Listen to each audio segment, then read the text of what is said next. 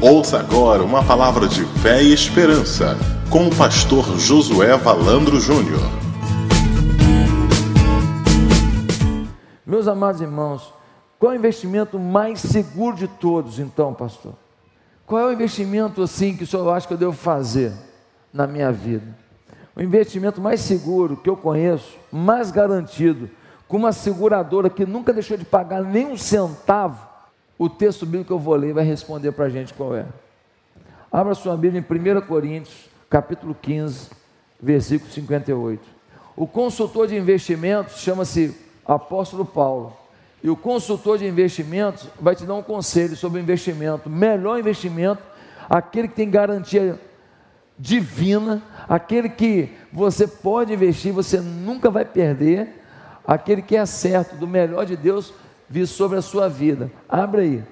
1 Coríntios 15, 58 diz assim: Portanto, meus amados irmãos, mantenham-se firmes e constantes, sejam sempre dedicados à obra do Senhor, pois vocês sabem que no Senhor o trabalho de vocês não será em vão.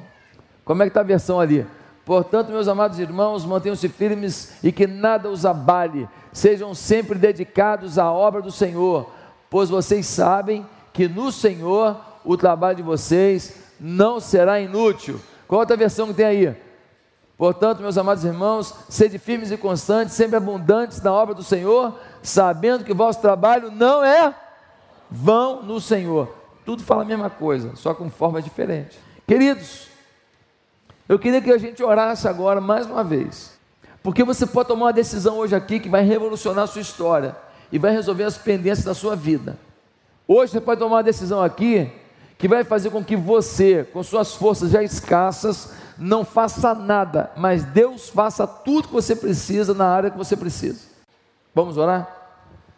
Senhor Deus, nesse momento eu te suplico que o teu Espírito Santo nos tome, Senhor Nesse momento eu te peço que o teu Espírito fale a cada coração aqui. Pois é no nome de Jesus que nós oramos. E te pedimos que decisões sejam tomadas em cada coração. No nome de Cristo Jesus. Amém. O texto diz que a gente deve ser firme, ser constante, nada nos abalar e sermos dedicados à obra do Senhor pois esse trabalho não será inútil. Os crentes deveriam ter certas preocupações quanto ao investimento de suas vidas em algo que tenha retorno garantido. E o maior consultor do Novo Testamento, depois de Jesus, está dizendo aqui, ó, eu sei onde você deve investir sua vida. Invista sua vida na obra de Deus. Ah, mas eu tenho que investir nos meus negócios, eu tenho que investir na minha faculdade, eu tenho que investir nas minhas aplicações, eu tenho que investir nisso, naquilo. Ele está dizendo aqui, ó, investe, investe, que isso não é em vão, isso não é inútil. Isso tem garantia, a seguradora divina garante. Queridos irmãos, Paulo diz que o trabalho para o Senhor vai valer a pena sempre. Às vezes a gente acha que não. Tem hora que a gente acha, ah, não, não vale a pena não. Por isso que a gente começa um trabalho, às vezes abandona. Ou a gente reclama de uma coisa que está fazendo, ou quando vem um problema, a gente se abala demais. Ele não coloca dúvida no resultado do investimento. O homem mais próximo do céu, de todo o Novo Testamento, depois de Jesus, é claro, foi Paulo. Ele teve uma visão do terceiro céu. O terceiro céu é a habitação do Deus Todo-Poderoso, querido. Ele teve uma visão do céu. O homem que teve a maior visão da história. O homem que recebeu o legado de escrever metade do Novo Testamento. O homem mais íntimo de Deus. O homem mais conectado com Jesus de todo o Novo Testamento.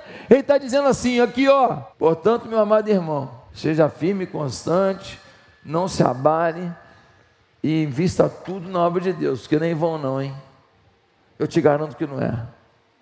Mas quem está falando isso é alguém que viu o céu. Quem está falando isso é alguém que teve uma visão que a gente não teve ainda. Quem está falando isso é alguém que tinha uma intimidade com Deus que eu não sei se alguém aqui já desfrutou. Eu tenho certeza que eu não. Pastor, por que investir poderosamente minha vida na obra de Deus? Porque seja eu engenheiro, pedreiro, manicure, astronauta, tem astronauta aí não. Né? Porque tem uns que ficam no mundo da lua. Tu está pregando, eles estão no mundo da lua, então assim, pensei que era astronauta. Então, seja lá qual for a sua área profissional, a sua área de atividade, a minha pergunta para você é: você tem investido poderosamente a sua vida na obra de Deus? Não. Por que você deveria fazer isso? Primeiro, porque Deus garante intimidade para quem faz isso. Deus garante que a obediência gera intimidade. E ser íntimo de uma pessoa legal não é bom? Ser íntimo de uma pessoa agradável não é gostoso? Ser íntimo de uma pessoa altruísta não é bom? Ser íntimo de uma pessoa positiva não é bom? Ou você fala assim, não, gostoso mesmo é ser íntimo de uma pessoa negativa. Eu chego lá e falo, bom dia, bom dia por quê? Vai dar certo, vai dar certo por quê? Quem te garante? Você é uma sonhadora, você é, é bom estar com uma pessoa assim? Não. Intimidade com Deus vem pela obediência. Olha o que diz João 15, 14: Jesus, vós sereis meus discípulos se fizerdes o que eu vos mando. Vós sereis meus amigos se fizerdes o que eu vos mando. Intimidade, amizade com Deus envolve obedecer a Jesus, e é Jesus que manda fazer discípulo. É Jesus que manda ir às pessoas, cuidar das pessoas, visitar os enfermos, ajudar os presidiários, estar com as pessoas que estão vivendo uma depressão. É Jesus que manda a gente cuidar dos pequeninos. É Jesus que manda cuidar da viúva. É Jesus que manda a gente abraçar as pessoas que estão no pecado e ajudá-las a tirar o pecado da vida. É Jesus que manda salvar e ganhar a humanidade. Então, quando você obedece a isso, você passa a ser alguém íntimo Abraão foi íntimo, porque um dia Deus falou para ele: sai da tua terra, vai para a terra que eu vou te mostrar. Se deu bem, se deu bem. É o pai Abraão, símbolo de fé. Daniel obedeceu a Deus. Um dia falaram: não pode orar ninguém. Ele falou: eu oro três vezes ao dia ao meu Deus, não vou parar. Viram Daniel orando e ele foi preso. Foi para a cova dos leões. Os leões não o morderam, não o destroçaram. Ele saiu da cova o quê? Como uma lenda viva. O pessoal olhou e falou assim: esse cara caiu na cova dos leões e está vivo. O rei disse assim: a partir de hoje, que todo mundo reconheça no meu reino que o Deus verdadeiro é o Deus de Daniel. Sadraque, Mesaque e Abednego, eles tinham correr risco de vida. Aí falaram: ó, se vocês não se curvarem essa estátua aí, ó, feita aí, ó, de material, é, é, é, é, de pedra, dessas coisas todas aí, se vocês não se curvarem, vocês vão morrer. Falou, ah, pode matar, mas a gente não vai se curvar. Obedeceram. Ah, pastor, eu tive que aceitar, porque senão eu ia me prejudicar. Pois é, você não conhece Sadraque, Mesaque e Abednego, seus irmãos em Cristo. Eles estão no céu te esperando, mas você vai chegar lá com uma dona consciência incrível, se você for. Por quê?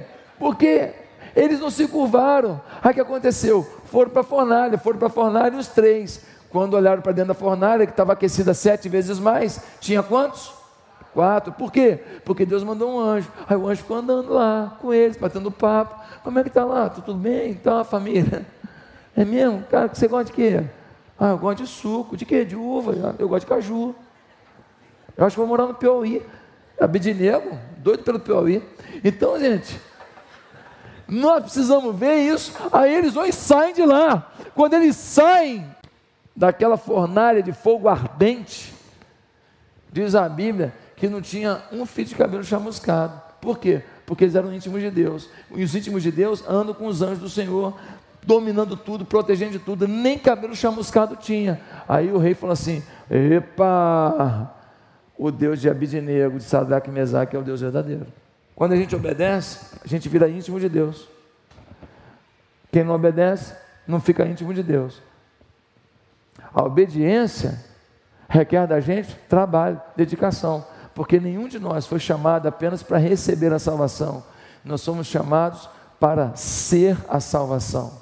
Nós somos salvos e somos o caminho de salvação para as pessoas, somos a voz de salvação para as pessoas, somos a mão de salvação para as pessoas, somos a orientação de salvação para as pessoas, nós somos a salvação ambulante, porque eles olham para a gente tem que ver na gente o que, que Jesus mudou nosso coração, mudou nossa vida, já mudou a sua? Então mostra, mostra, meus queridos, olha o que Samuel vai dizer, 1 Samuel 15, 22. Tem porventura o Senhor tanto prazer em holocaustos e sacrifícios, como em que se obedeça a palavra do Senhor? Eis que o obedecer é melhor do que o sacrificar, e o atender melhor é do que a gordura de carneiros. Olha o que ele está falando aqui. Fica de sacrifício, fica de holocausto, fica de ritual. Chega de ritual, obedece. Para de parafernália. Para de vir para o culto, levantar a mão para cima e achar que você ó, é o adorador. Não, o adorador é quem obedece, querido. Adoração é missão.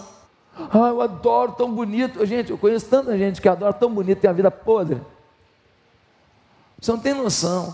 Adoração é missão. Adoração é a forma que a gente vive, é o carinho que a gente tem, é a forma que a gente trata as pessoas, é a forma que trata a família, é a forma que a gente se envolve no reino de Deus, é a forma que a gente procura levar pessoas a conhecer Jesus, é a forma que a gente se engaja na visão da igreja, essa visão tremenda. Nós batizamos 173 no último batismo. Quantos vão batizar dia 20 de agosto? Sua célula vai batizar duas pessoas?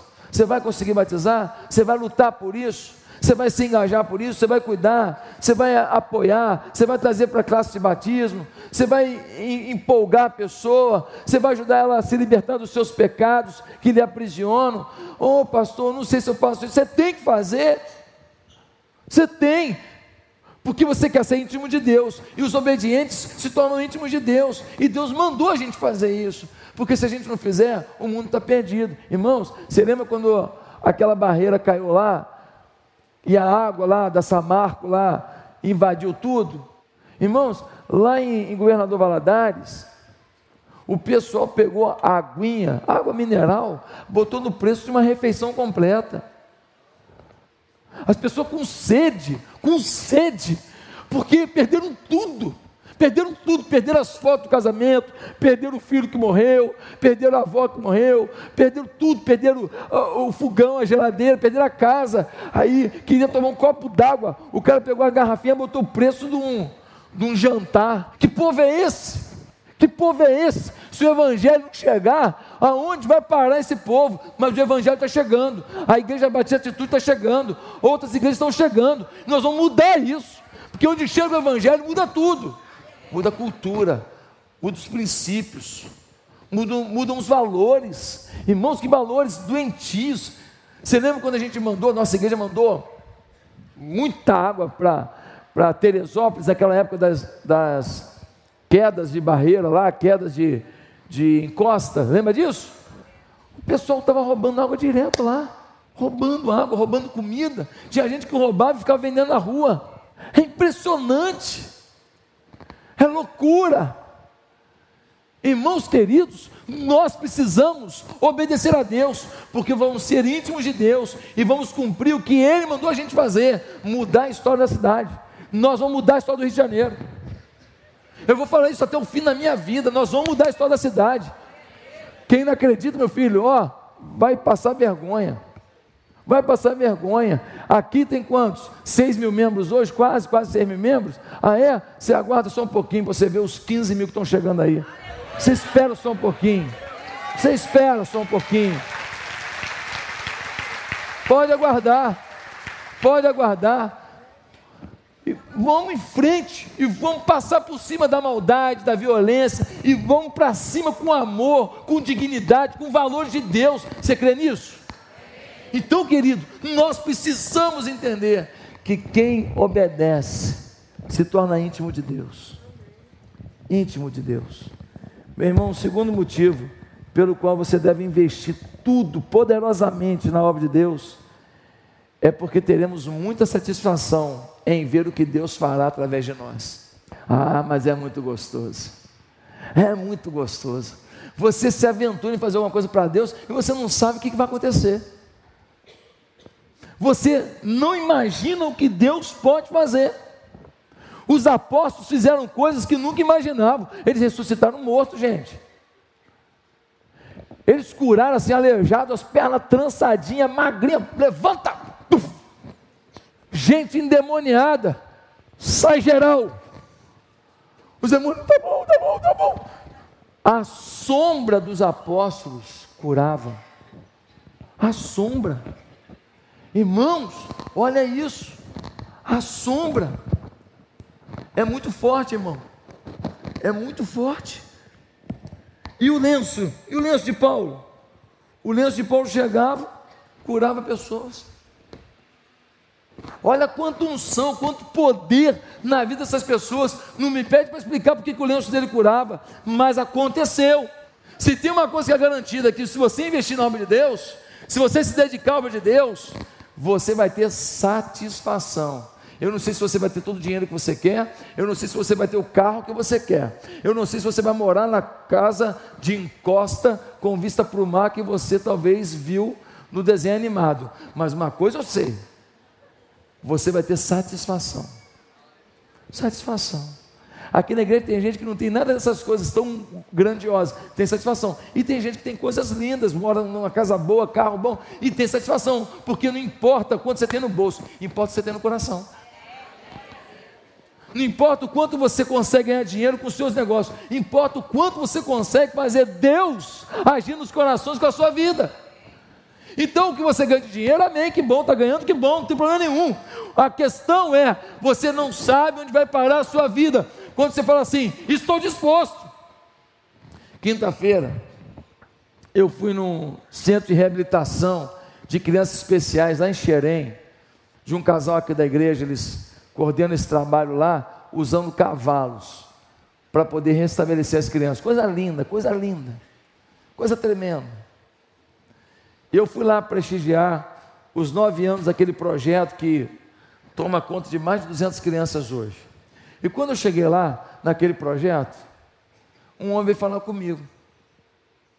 Ele falou assim: Pastor, deixa eu te falar uma coisa aqui. Eu falei: Pô, não. Ele falou: Eu tenho, eu tenho mais de 10 anos de macumbaria, eu era líder de terreiro, e minha vida era um inferno, e a minha mulher era evangélica, e um dia ela falou assim: escuta esse pastor aí na televisão. Eu falei, vou escutar pastor nenhum. Aí ela falou assim: Ué, o que, custa você escutar? Aí, pastor, eu parei para escutar o senhor na televisão. Pastor, o senhor começou a falar, eu falei assim: esse moço sabe o que está dizendo. Pois bem, pastor, eu me converti. Falei, que igreja você está? Eu estou na Assembleia de Deus, aqui de Caxias, eu estou convertido, eu estou firme lá, estou firme em Jesus. Rapaz, eu fiquei tão feliz, dei um abraço nele, tirei uma foto. Está aí a foto? Aí, ó.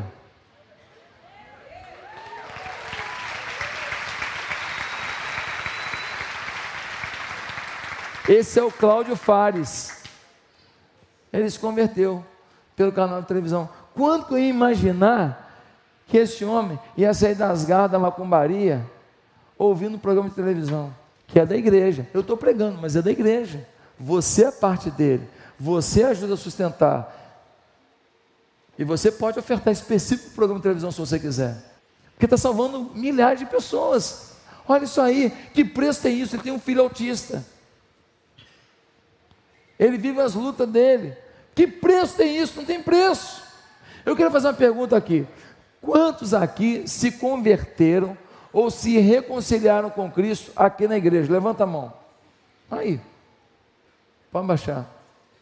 Tem uns que levantam a mão assim, estão em dúvida. Está em dúvida, meu irmão. Gente, um dia eu estava chorando olhando pela janela de um apartamento emprestado que eu ia ter que sair, olhando para aquela janela do apartamento que um missionário conseguiu para mim, e eu estava chorando ali e falando: Meu Deus, por onde a gente começa a ganhar a Barra da Tijuca? Por onde? A gente não tem conexões com as pessoas da Barra. Agora dá uma olhada só, quantas pessoas que se converteram, quantas pessoas que se reconciliaram com Cristo na igreja. Olha hoje o potencial que está aqui. Você não sabe onde vai parar o que você faz para Jesus. Você não sabe. Você não sabe que tem uma pessoa que você está levando para Cristo, que ela vai ser melhor que você. Mas você vai, vai colher uns galardõezinhos também. Ela está fazendo tanto para Deus, mas você que levou. E na contabilidade de Deus, eu não sei como é que ele faz, mas ele faz com precisão. Meus amados irmãos, Deus só pode confiar suas coisas a quem lhe obedece. Confiar coisas grandiosas a pessoas desobedientes gera risco ao reino de Deus, pois a vaidade, a arrogância, o interesse pessoal, a falta de amor pelo próximo podem colocar a perder tudo que Deus confiou. Então, quando você decide ser íntimo de Deus e você decide viver o que Deus vai fazer com a sua vida, querido, é coisa tremenda. Mas tem um terceiro motivo pelo qual você deve viver poderosamente a obra de Deus, poderosamente, hoje, a partir de hoje, é porque Deus cuida dos que cuidam das suas coisas. Deus cuida de quem cuida das suas coisas. Mateus 6,33 vai dizer o quê? Mas buscar primeiro o reino de Deus e a sua justiça, e todas as demais coisas vos serão acrescentadas. Irmãos, está aí o versículo menos acreditado da Bíblia. É o versículo mais ignorado da Bíblia.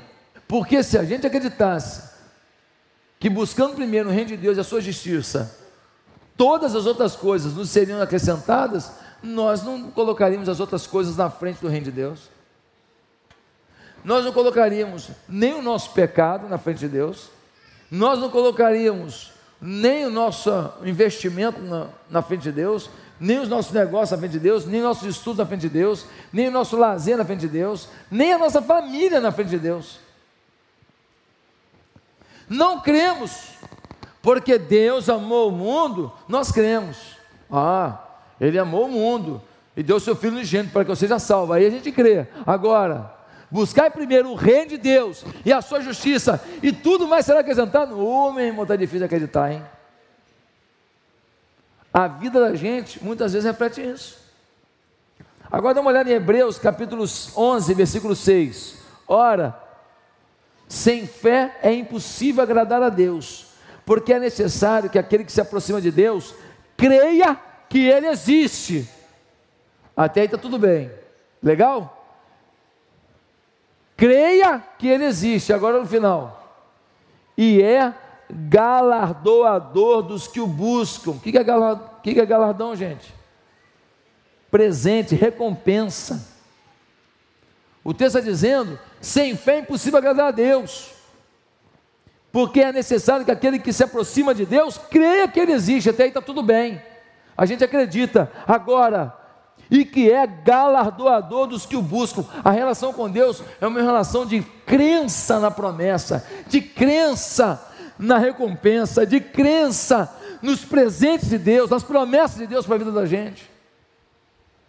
Será que você crê nisso? Para agradar a Deus tem que ter fé, e quem tem fé tem que crer na recompensa e tem que buscar recompensa. Ah, pastor, eu não vou fazer por interesse, não. Eu vou fazer assim, ele falou. Ele está falando ali, ué. Crê que ele existe e é galardoador. Ele é galardoador. Então ele está dizendo o quê? Tudo que você fizer para mim, eu vou te galardoar. Ele está dizendo. Ah, mas você não faz por amor? Eu faço por amor. Por amor obedeço. Mas eu estou crendo que ele vai me galardoar, porque ele está dizendo. Qual é o problema de eu acreditar no que ele está dizendo? Que é o problema de eu tomar posse do que ele está dizendo? Ele vai me abençoar. Dá uma olhada em Marcos, capítulo 10, 28 a 30. Marcos 10, 28 a 30, diz assim: E Pedro começou a dizer-lhe: Eis que nós tudo deixamos e te seguimos.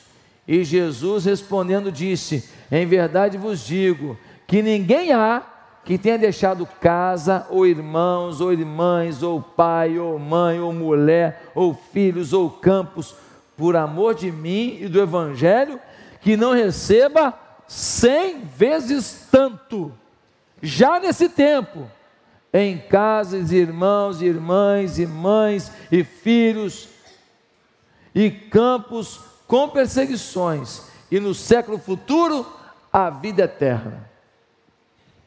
O Pedro ouviu um negócio muito forte. Jesus falou para ele: Pedro, olha só, eu quero abençoar quem faz as coisas por mim, quem faz pelo meu reino.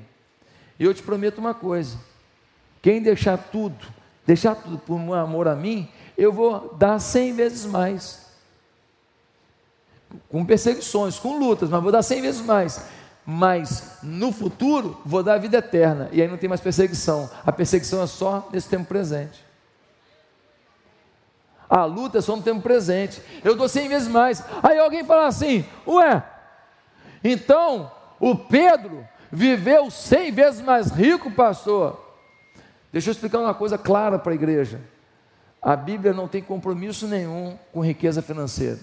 Existem muitos pregadores da teologia da prosperidade que pegam promessas específicas para o povo de Israel e transformam em promessas para todas as pessoas que são cristãs.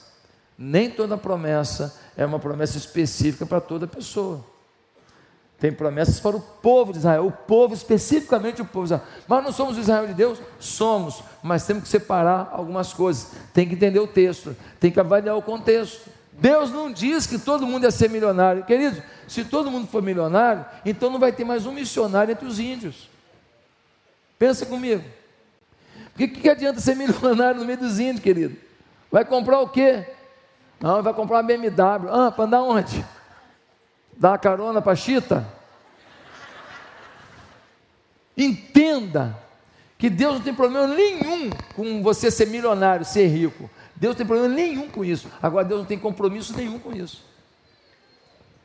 Deus não tem problema, mas não tem compromisso. Quando você ganha muito dinheiro e você engrandece a Deus com o seu dinheiro, glória a Deus. Você pegou o que Deus te deu e abençoou pessoas, transformou isso em reino de Deus. Quando você não ganha dinheiro e é um homem fiel a Deus, parabéns também. Você é fiel a Deus. Você vive uma vida financeira mais apertada e nem por isso você é pior do que ninguém. E você ama a Deus e trabalha para Deus. Irmãos, nós precisamos de gente pregando evangelho em todas as faixas sociais, em todos os lugares, em todas as raças, em todos os ambientes. Só teremos a recompensa completa, todos nós, na vida eterna.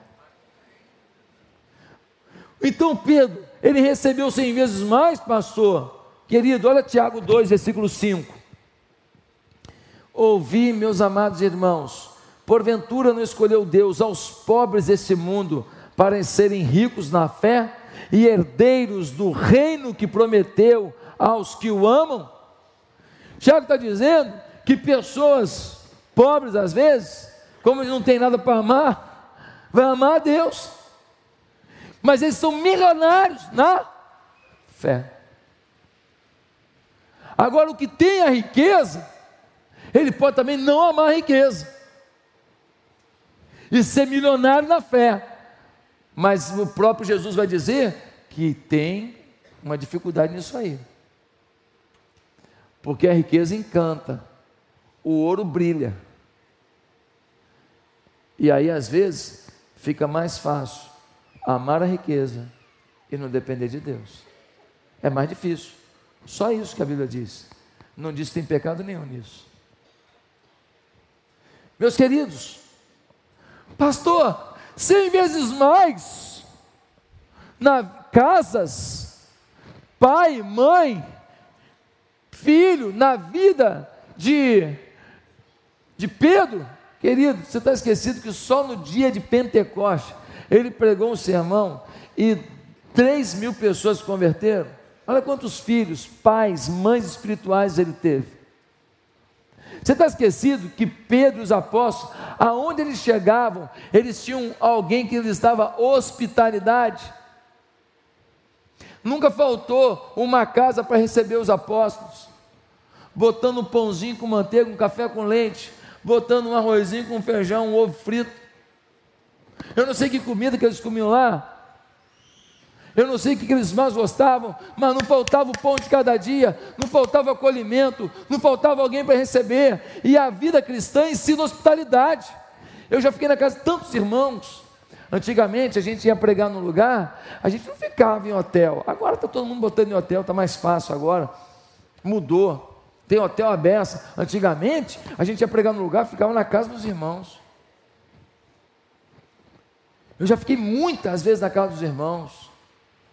Às vezes ficava numa casa e o banheiro era lá fora. E aí você pega a sua toalhinha, bota nas costas, de manhã, passa pela casa inteira e vai lá fora para escovar o dente, para tomar um banho. Já fiquei em casa de família, ia pregar sete conferências, e aí o filho do casal ficou no quarto junto comigo. E o menino jogava FIFA até meia-noite. Miserável. Agora é mais comum ter hotel assim, mas não, não falta uma casa para receber. Quando eu era um pouquinho mais jovem, né? era muito comum a gente fazer intercâmbio de igreja. Então vinha uma igreja lá de Vitória. Eles vinham num ônibus. Intercâmbio, por exemplo, a igreja de Marechal Hermes fez intercâmbio com a igreja do Ibis, lá em Vitória. Aí o pessoal da igreja do Ibis vinha e cada irmão de lá vinha e ficava hospedado nas casas da gente. E a gente dava comida, dava cama, dava carinho. Aí depois, a igreja de Marechal Hermes foi de ônibus para visitar a igreja do Ibis. Fazia música. Saí lá de Vitória para te encontrar. Venho de tão longe trazer aquele abraço muito fraternal a Marechal. Daí, então, é, até hoje eu lembro. E eles iam, e a gente ia para lá, ficava na casa dos irmãos, sentava na mesa, comia pãozinho, café com leite. Não tinha esse negócio de ter que botar um monte de fruta, um monte de geleias, um monte de queijo. Não tinha isso não, irmão. Ninguém tinha dinheiro para isso não. E, ah, mas tinha um ovo mexido. Que ovo mexido? Não tinha nem ovo mexido, nem ovo parado, meu filho. Não tinha nada. E, e a gente ia para casa dos irmãos. Pastor, mas vinha para sua casa a pessoa que você nunca viu na vida. É, é isso mesmo, desse jeito. Hospitalidade. Os nossos irmãos aqui na igreja estão recebendo vários missionários agora durante a Olimpíada. Eles estão hospedados na casa dos irmãos da igreja para poder pregar o evangelho aqui. Hospitalidade. Vai vir uns gringos, vai vir um gringo com chulé. Cada chulé que gringo tem, rapaz. E o irmão vai receber o chulé do gringo lá com todo amor. Vai falar, oh, querido, comprei um talco para você coisa linda de Deus. Cem vezes mais. O apóstolo Paulo fala da hospitalidade que ele recebia, onde ele ia, carinho, afeto, paixão. Irmão, quem investe poderosamente na obra de Deus, pode ter uma garantia, uma garantia total, que Deus vai cuidar das suas coisas, não vai te faltar nada não. Mas em quarto e último lugar, porque você tem que investir na obra de Deus, poderosamente, porque a recompensa será eterna. Tudo que você faz aqui na vida pode não dar resultado. Você trabalha, trabalha, trabalha, a promoção que você quer não vem, o dinheiro que você quer ganhar não vem, o reconhecimento não vem. Fica tranquilo, você desespera não, não arranca os cabelos não. Sabe por quê? Porque uma coisa eu tenho certeza: tudo que você faz para Deus, a recompensa vai chegar. Olha o que diz Marcos 9,41. Porquanto qualquer que vos der de beber um copo de água em meu nome, porque sois discípulos de Cristo, em verdade vos digo que não perderá o seu galardão. Um copo d'água está contabilizado por Deus. Ah, pastor, é tão pouco, isso é tão pouco, mas quem já fez trabalho num calor infernal, pregando dentro de comunidade, como eu já fiz, um copinho d'água, meu filho, um copinho d'água, faz uma diferença inacreditável. Querido, olha o que diz 1 Coríntios 3,8: Ora, o que planta e o que rega são um, mas cada um receberá o seu galardão segundo o seu trabalho. Você vai receber o galardão segundo o seu trabalho. Olha o que diz Apocalipse 22, 12: E eis que cedo venho, e o meu galardão está comigo, para dar a cada um segundo a sua obra. Jesus, Ele vai te dar segundo a sua obra. O que você fizer para o reino de Deus, quem está te garantindo que vai te entregar exatamente a recompensa pelo que você fez, é ninguém menos que o Filho de Deus, Jesus. Pastor, cada visita que eu faço, cada gesto de amizade, cada pessoa que eu convido para a célula, cada carinho que eu tenho com uma pessoa grosseira, às vezes com a gente, cada pessoa que tenta fugir da igreja, eu vou atrás, cada vez que eu ligo para o irmão que está chateado com alguma coisa, meu irmão, é desse jeito.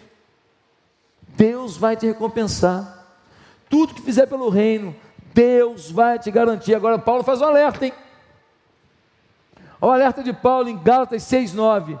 E não nos cansemos de fazer o bem, porque às vezes cansa.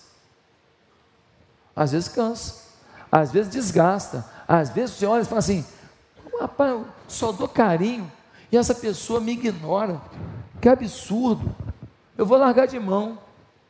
Não vou convidar mais para ir na igreja, não. Não vou ajudar mais, não. Não vou orar para as pessoas mais, não.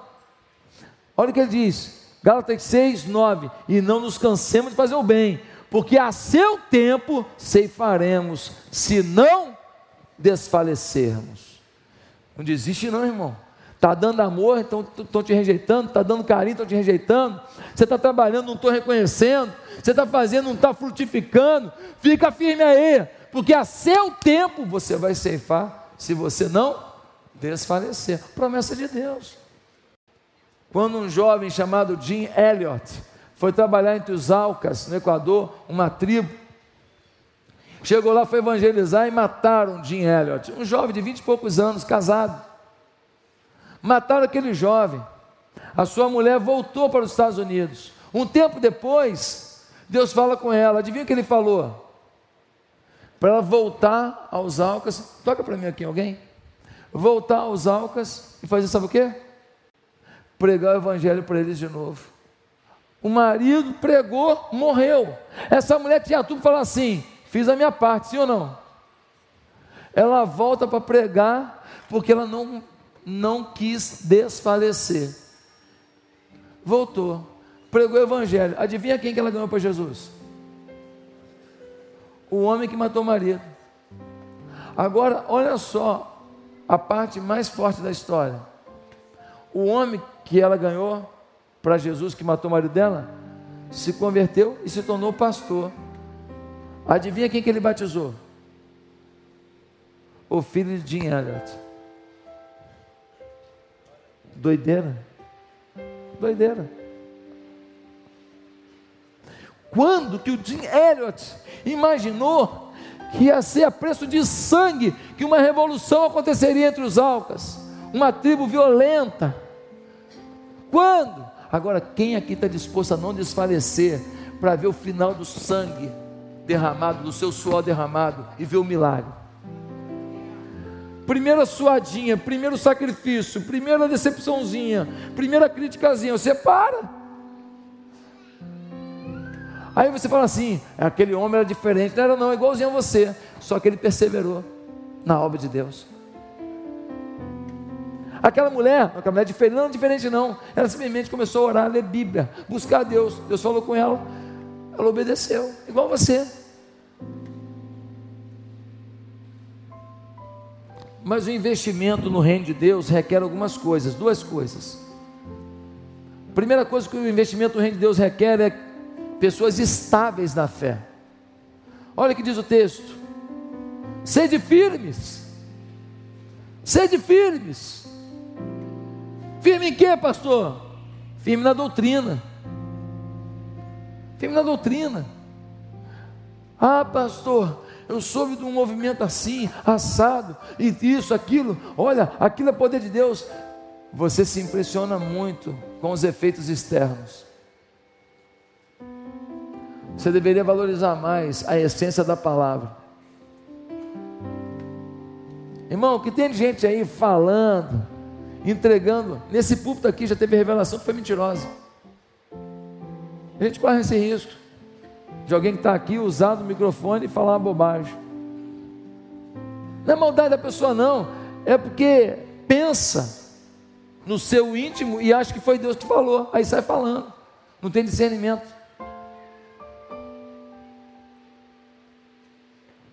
Uma vez o camarada deu um testemunho, lá na nossa antiga sede, o cara disse que tinha sido curado de síndrome de Down. Pô, foi tanto aleluia, tanto glória a Deus. Pô, pensa na rajada de glória a Deus, irmão. Aleluia! Depois descobri que era mentira. Irmão, deixa eu te falar uma coisa. Eu sou suspeito de falar dessa igreja aqui. Eu sou suspeito. Eu sou louco por essa igreja, doido, apaixonado. Fala de mim, mas não fala da igreja. Mas nesse lugar aqui, uma coisa eu te garanto: a gente valoriza, preza e prega a mais pura palavra de Deus. E o Espírito Santo tem liberdade total nessa igreja. Agora, liberdade total não é palhaçada total. Liberdade total é deixa ele fazer, não produz para ele não. Não ajuda Deus não. Deixa ele fazer. Eu não preciso incitar você, eu preciso deixar você ser movido pelo Espírito. E aí, irmão, o que vier do Espírito está bom para mim. A presidência da igreja é do Espírito Santo, já entreguei para ele. Agora, como fazer isso com desequilíbrio? Com gente que não respeita ninguém com gente quando abre o braço assim, ó, abre batendo na cara dos outros. Com gente que na hora que você está pregando o evangelho aqui, você está pregando, o cara começa a querer falar em língua estranha na hora que está mensagem. Não pode vir de Deus isso. A Bíblia que diz que não pode vir de Deus. Eu estou pregando aqui agora, o profeta de Deus aqui agora sou eu, irmão. Eu estou pregando o evangelho aqui em português, para todo mundo entender. Vem alguém e fala numa língua que ninguém entende. Mais alto que eu. Você está entendendo? Isso é Bíblia, irmão. Lê 1 Coríntios 14. Isso é Bíblia, irmão. Ah, pastor, é porque a igreja aqui é batista? Não, querido. Os pastores assembleanos, a maioria deles não aceita isso também não. É que a gente não sabe das coisas, fica é, ouvindo besteira e reproduzindo. Um pastor sério, seja uma Assembleia de Deus, seja uma Maranata, o cara começou a atrapalhar a mensagem dele, falou, ô querido, ô, é tua emoção ou é o diabo? Deus não é. Você tem que entender que o Espírito Santo, quando vem, ele vem de forma organizada. Ele pode fazer coisas incomuns, muito incomuns, sim, mas ele vem dentro de um sistema dele. Ele não vai fazer uma coisa atrapalhar a outra. Não, quando ele faz, ele faz uma e a outra para. Deus não é Deus de confusão. Já imaginou? Hora do louvor. E o pessoal está ali querendo ensaiar uma banda no canto da igreja. Não, o Espírito mandou a gente ensaiar agora aqui. Mas a gente está cantando louvor aqui, para todo mundo cantar junto. Não, não, a gente vai ensaiar no canto ali, porque do Espírito mandou. Eu já ouvi uma pessoa falar assim: o Espírito Santo mandou largar minha mulher.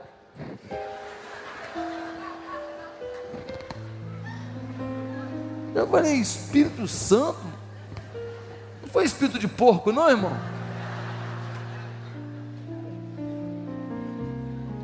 Sede firme na doutrina, irmão. Tudo que vier do Espírito dessa igreja está aberta para receber. Tudo. Presidente da igreja é Espírito Santo. Agora aqui, ó. Nós não somos imitador de ninguém, não. A gente deixa Deus fazer do jeito dele. Nós não reproduzimos mecanismos. Não. Ah, pastor, se o Espírito Santo quiser botar todo mundo prostrado aqui chorando quatro horas seguidas, é dele, ele é presidente, ele faz do jeito que ele quiser. Agora não vou eu marcar esse dia. Ó, todo mundo chorando em quatro horas, hein? Porque o Espírito Santo mandou. Temos que ser firme em quê? Nos compromissos assumidos. Se ele de célula, você não vai fechar, não, meu irmão. Você vai arrebentar. Ah, pastor, minha célula está com três pessoas. Então é o seguinte: essa semana agora você vai levar mais três para completar seis. Eu tentei, não consegui. Aqui, ó. Ô, oh, chororô. Você é rei. Com o seu rei. Você reina com ele. E o cetro dele está a seu favor.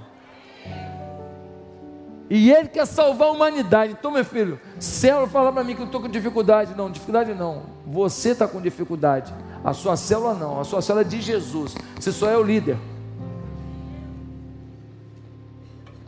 Temos que ter firmeza na santidade. Tem que ser santo. O melhor presente que você pode dar para sua mulher é você ser um homem santo. O melhor presente que você pode dar para o seu marido é ser uma mulher santa, mulher de Deus. Porque você vai edificar seu marido, vai abençoar seu marido. Pastor, mas aí não vai rolar mais nada. Não vai rolar, porque na santidade então rola de tudo. Rola, rola carinho, rola atenção, rola a sexualidade do casal. Porque não tem imundícia nenhuma na sexualidade dentro de um casamento. Agora, fora do casamento, tudo que rolar de sexualidade é pecado. Um dia perguntaram, até onde pode ir? Até onde pode ir? Queridos irmãos, mas o texto diz que a gente tem que ter constância. Constância. Irmão, sabe uma coisa que às vezes desgasta a gente? É gente que vive em depressão espiritual e não quer mudar. Um dia me magoaram aqui na igreja. Irmão, tem quatro anos isso.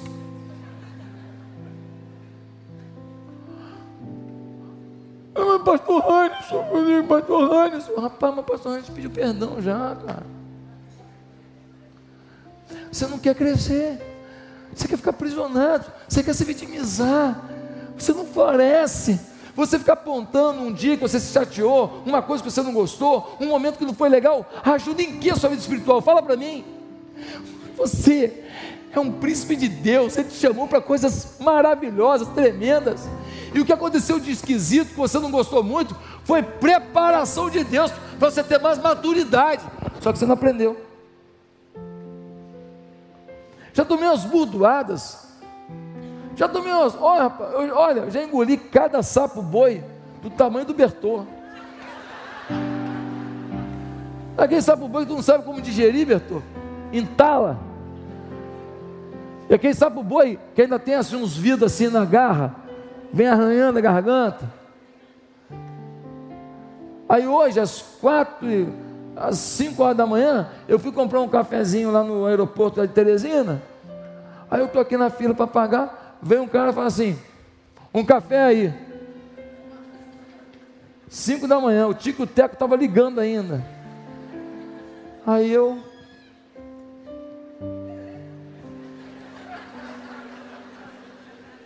Me calei e recuei. Por quê? Porque eu estou em tanta burdoada que o cara faz uma falta educação dessa.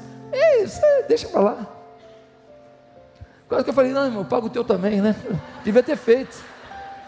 Eu errei, devia ter feito. Não, não, o teu dinheiro, volta com isso aí, rapaz. Entre a gente não vale isso.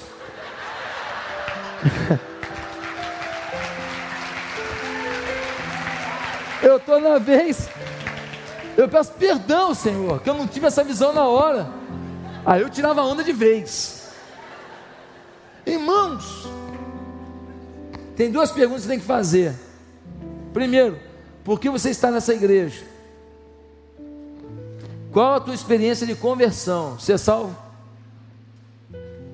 Segunda pergunta que você tem que fazer: se Deus te plantou aqui, como não te abençoará se você viver a visão daqui? Primeiro, se você é convertido. Segundo é, como Deus não vai te abençoar se você viver a visão do lugar que Ele te plantou? Irmão, se você entrar na visão dessa igreja, eu não estou falando que você tem que liderar a célula hoje, que você tem que fazer. Não, eu estou falando você respirar, ir para a célula, ter comunhão com os irmãos, é isso. O restante deixa fluir, deixa fluir. Estou falando você amar a igreja, se apaixonar, convidar um visitante para o culto, isso não é demais, é? É demais isso? Não. Se você se apaixonar por amor às pessoas, irmão, esquece, Deus te leva onde você nunca imaginou. Quero terminar essa mensagem dizendo que para a gente se entregar poderosamente, a gente tem que ter gente saudável na fé, mas também determinada na obra. Diz o texto: sempre abundantes na obra do Senhor, sabendo que o vosso trabalho não é vão no Senhor. Abundância, entrega total, determinação. Sempre abundante. Não é abundante quando tudo está bom, não. Não é abundante quando te aplaudiram, não. É sempre abundante. É abundante. Em todos os momentos, em todas as circunstâncias. Irmãos, todos os líderes de que se entregam desse jeito vão colher frutos poderosos. Todos os irmãos aqui que se envolverem desse jeito vão colher milagres poderosos. Irmão, a gente não tem noção de como que Deus é bom para a gente. Eu conheci a história de uma mulher lá no interior do Rio Grande do Norte. Ela mora bem no sertão. Ela anda 30 quilômetros para ir num culto. Ela anda 30 quilômetros para ir num culto.